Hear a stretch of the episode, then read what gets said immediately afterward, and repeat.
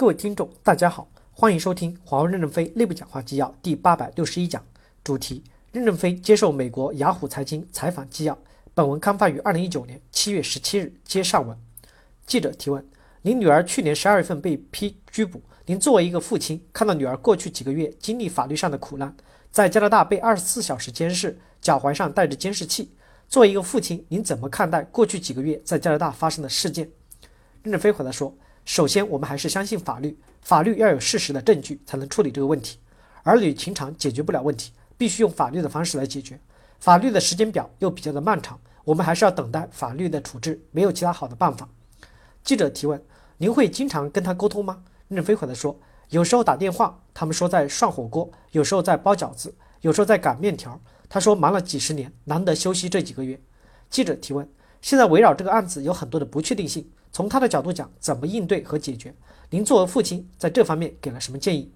任正非回答说：“唯一的办法是用法律的方式解决这个问题。这么大的国际问题，个人没有能力解决，还是相信法律的公平公正和公开透明，着不用事实和证据来解决这个问题。”记者提问：“这个案子得以解决，您的女儿不会被引渡到美国，你抱有多大的希望？”任正非回答说：“我女儿不是不引渡到美国，而是应该无罪释放。她本来就没有罪，抓她本身就是个错误。”但是要等到法庭最后的判决。记者提问：从华为的话题切换到中国的话题上聊一聊。在过去的几年，中国科技产业发生了很大的发展，有阿里巴巴、华为等科技企业。尽管的中国在科技发展上取得了很大的成功，还有一些持怀疑态度的人说，这是因为在中国没有真正来自于西方企业的有效竞争。如果西方企业进到中国市场，如果不成立合资公司，就无法在中国市场进行有效的竞争。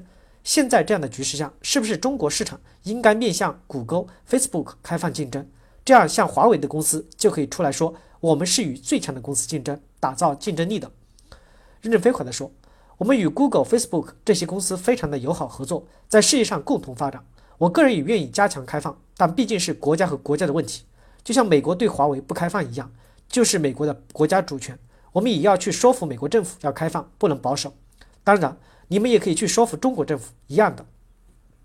记者提问：中国像华为这样的科技企业面临着外部这样的质疑，说因为没有真正的竞争才能够做这么大，是不是现在的中国政府应该改变一下自己的策略和态度，向这些西方公司开放竞争，这样有利于中国的科技企业？